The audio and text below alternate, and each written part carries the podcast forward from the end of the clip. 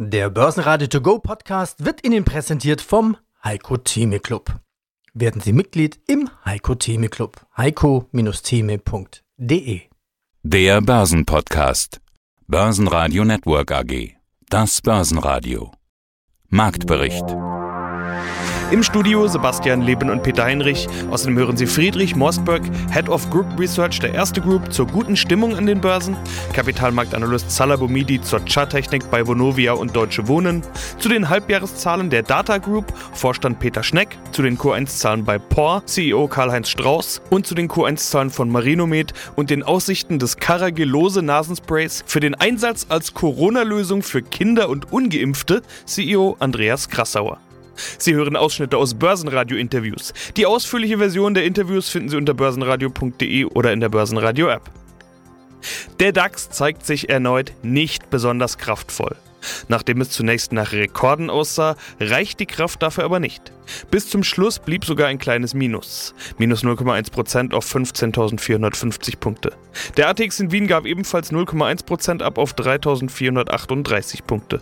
Die Wall Street hielt sich nach Eröffnung leicht im Plus. Der Dow Jones wird heute übrigens 125 Jahre alt. Ja, Fritz Mosberg, Head of Group Research der Erste Group Bank AG in Wien.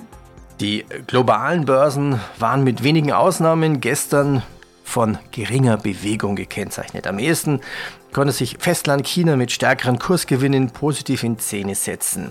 Die US-Makrodaten konnten nicht recht überzeugen, daher waren die US-Märkte mit Ausnahme der Nasdaq leicht schwächer.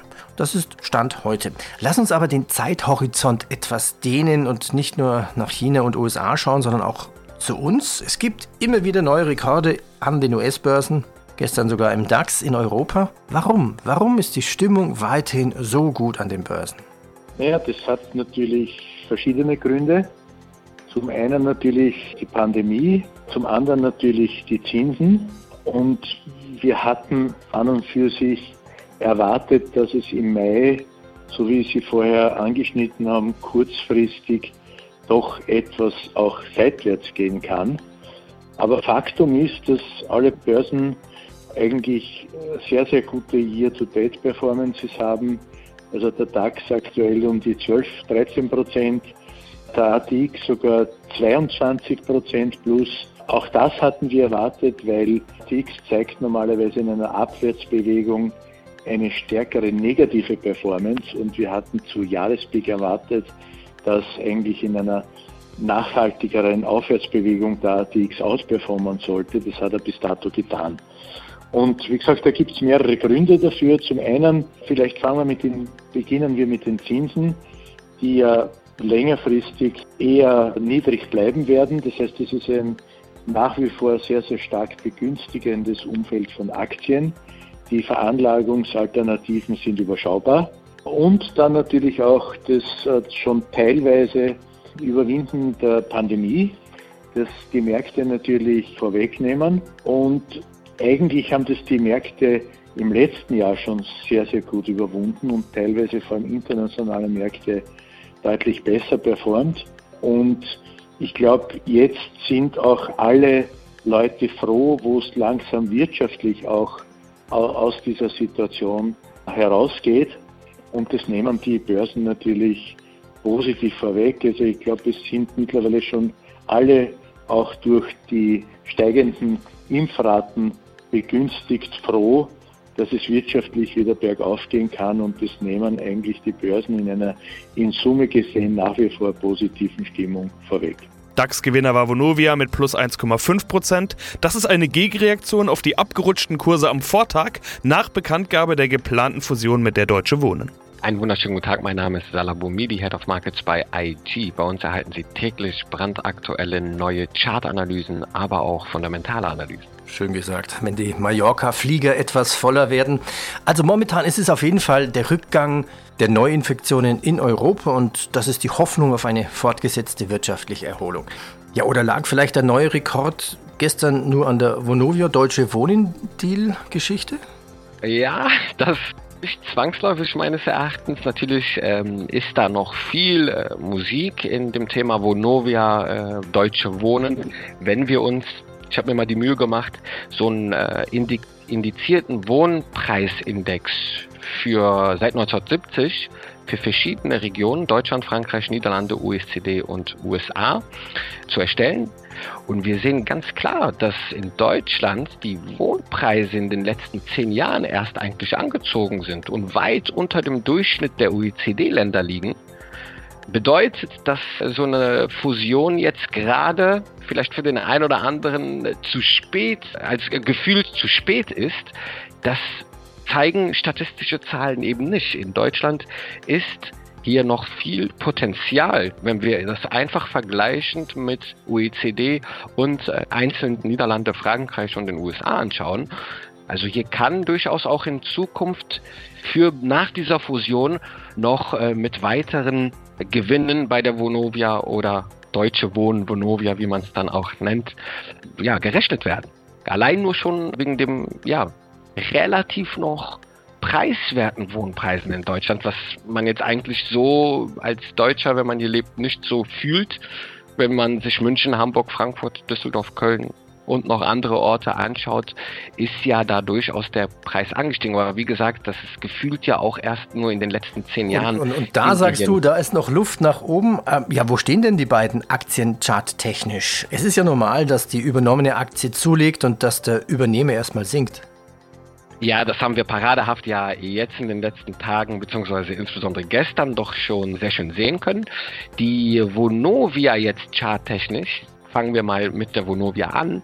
Die ist charttechnisch in einem, wenn wir uns einen Wochenchart mal anschauen, in einem schönen, intakten Aufwärtstrend seit 2015.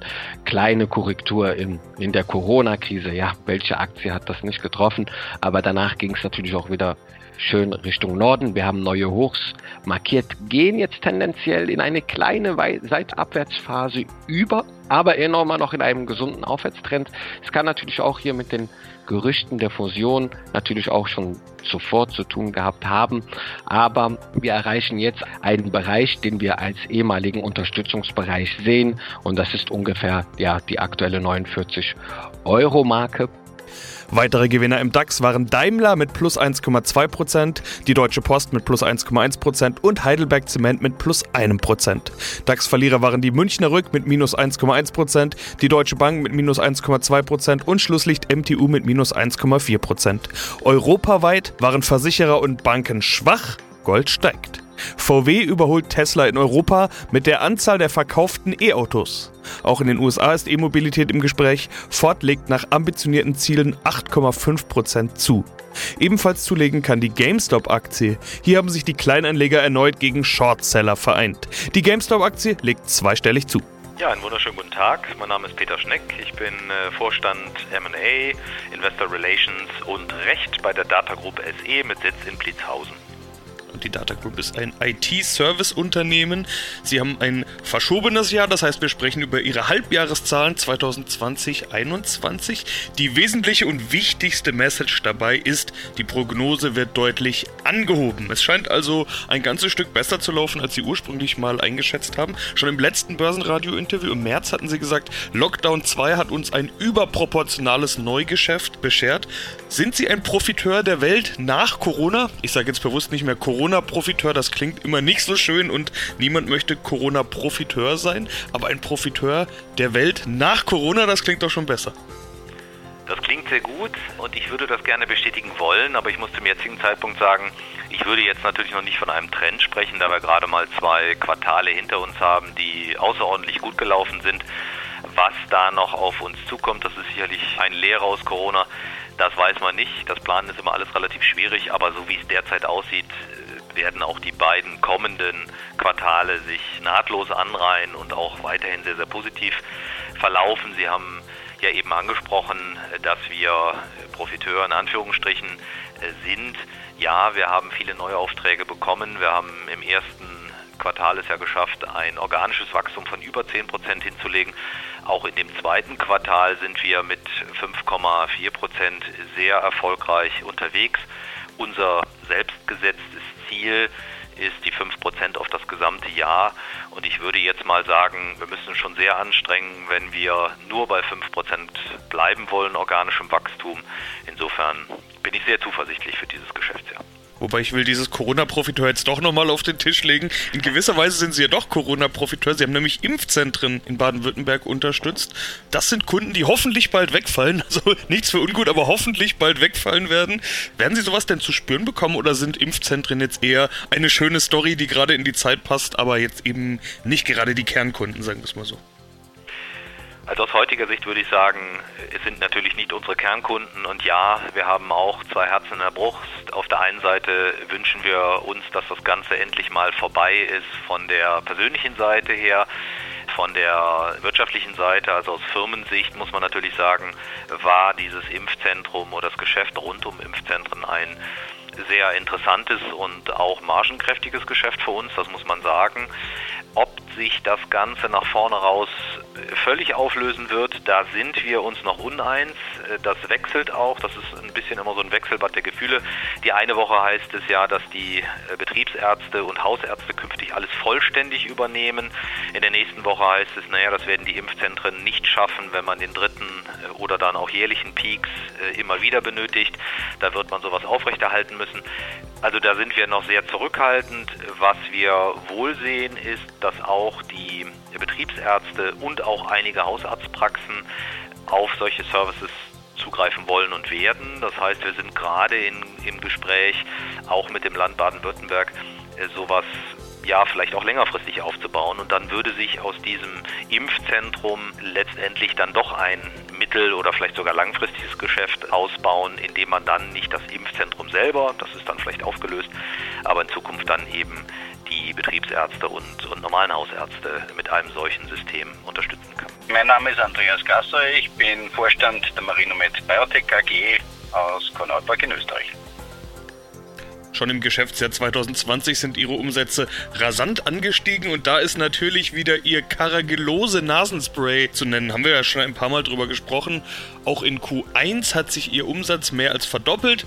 Umsatz in Q1 2,2 Millionen Euro, im Vorjahr 1,0. Jetzt muss man aber sagen, Q1 2020 lag ja zum größten Teil vor Corona. Wie sind diese Q1-Zahlen also zu bewerten? Wie gut kann man das überhaupt vergleichen? Fasse ich mal zusammen in der Frage, wie gut war Q1? Q1? Recht gut, kann sagen, natürlich ist ein dreistelliges Umsatzplus im Prozentbereich ein schönes Ergebnis. Aber Sie haben natürlich äh, völlig recht, im letzten Jahr war da nur ein sehr kleiner Anteil an Corona-Umsätzen dabei, die heuer natürlich voll durchschlägt. Also insofern ist es erwartbar gewesen, dass dieses Quartal stärker ist. Und äh, wir hoffen natürlich, dass das Wachstum weitergeht. Das Potenzial dabei ist ja klar. Dieses Nasenspray bietet Ansteckungsschutz gegen Covid-19. Es ist nach wie vor unklar, wie es mit den Impfungen bei Jugendlichen und Kindern laufen wird. Impfgegner gibt es auch nach wie vor genügend. Könnte Ihr Nasenspray denn da dann die Lösung sein, also bei dieser Art von Patient, sei jetzt mal angewendet werden? Ja, zunächst ist es aus unserer Sicht die Lösung für alle Gruppen, die nicht geimpft werden können. Das sind insbesondere unsere Kinder und Jugendlichen, aber speziell die Kinder, die in den Kitas oder auch in, in Vollschulkinder, die zumindest bis zwölf Jahre in absehbarer Zeit kein Impfstoff zur Verfügung stehen wird und wo man natürlich auch einen Schutz brauchen wird. Da ist das eine sinnvolle Maßnahme und natürlich auch bei allen Menschen, die mit Symptomen irgendwo in irgendeiner Form zu einem Test gehen. Jeder, der heute eine respiratorische Erkrankung hat, sei es nur ein banaler Schnupfen, ist eine zusätzliche Belastung aufs System, die wir gar nicht brauchen können. Also insofern sollte auch jeder, der ein Symptom hat, sein Produkt verwenden. Ja, einen schönen Tag aus Wien. Hier spricht Karl-Heinz Strauß, CEO der österreichischen Pore AG. Ihr Jahr 2020 war nicht ganz einfach. Darüber hatten wir in den letzten Interviews schon gesprochen. Sie hatten damals aber auch gesagt, wir konnten nicht das Jahr liefern, das wir wollten. Das wird heuer passieren. Das heißt eine ganz klare Ankündigung in Richtung Zukunft. Sie haben ja auch einen entsprechenden Jahresstart hinlegen können. Das hatten Sie im letzten Gespräch im April schon angedeutet und jetzt auch mit den Q1-Zahlen belegt. Wie optimistisch stimmt Sie dieser Jahresstart? Also wir sagen ja immer, was wir tun und das haben wir auch getan. Und wir sind eigentlich voller Elan in das Jahr 2021 gestartet und damit auch gut gestartet.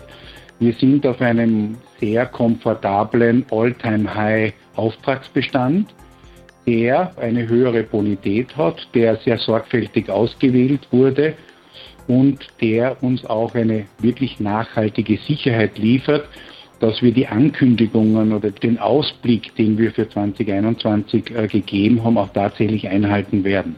Wir glauben auch, dass die Ausläufer von Corona sich im Sommer, wenn nahezu alle geimpft sind, sich in Grenzen halten werden. Das heißt, da wird es also viel, viel weniger Verzögerungen oder Produktionseffizienzien geben. Wir in der PORS waren in Österreich immer das meistgetestete Unternehmen. Wir impfen auch in Österreich schon alle unsere Kollegen und Kolleginnen. Wir sind also mit Mitte, Ende Juni sind alle das zweite Mal auch schon geimpft versuchen das natürlich auch auszuweiten in die angrenzenden Länder. Und einige Länder von uns wie Rumänien und Serbien sind teilweise schon fast alle geimpft. Wie ist denn das Marktumfeld, die Lage in der Branche. Es gibt in der Pressemeldung den Satz, die Wachstumstreiber in der Bauindustrie sind intakt und haben sich auch in der Krise verstärkt. Was bedeutet das? Ist gerade ein besonders gutes Umfeld? Wie schätzen Sie es ein? Ja, es ist jetzt nach Corona wenn man sagt, oder fast nach Corona sagt, so nach dem Sommer, dass natürlich ein Nachholeffekt kommt. Das heißt also, alle Kapazitäten sind mehr oder weniger zu 100 Prozent ausgelastet. Wir arbeiten, glaube ich, mit 110 Prozent Kapazität in allen unseren sieben Heimmärkten und auch in den Märkten Katar und Norwegen. Das läuft extrem gut. Dann erstens kommt dieser Nachzieheffekt. Der zweite Punkt ist der, dass viele der Regierungen gerade in unseren Heimmärkten so Stimulusprogramme gestartet haben, zum Beispiel in Österreich die Investitionsprämie 7% oder 14% Zuschuss zu Investitionen. Und das dritte ist sozusagen die grüne Welle, wo wir natürlich auch im Infrastrukturbereich das Thema sehr positiv sehen, wo es jetzt kurz, aber vor allem die nächsten drei bis fünf Jahre extreme Programme geben wird, wo jedes einzelne Land gemeinsam aber auch mit der EU Kohäsionsfonds, Recovery-Fonds, Investitionen in die Infrastruktur tätigen wird. Und das wird uns natürlich sehr, sehr auf Trab halten. Börsenradio Network AG Marktbericht Der Börsenradio To Go Podcast wurde Ihnen präsentiert vom Heiko Theme Club. Werden Sie Mitglied im Heiko Theme Club. heiko-theme.de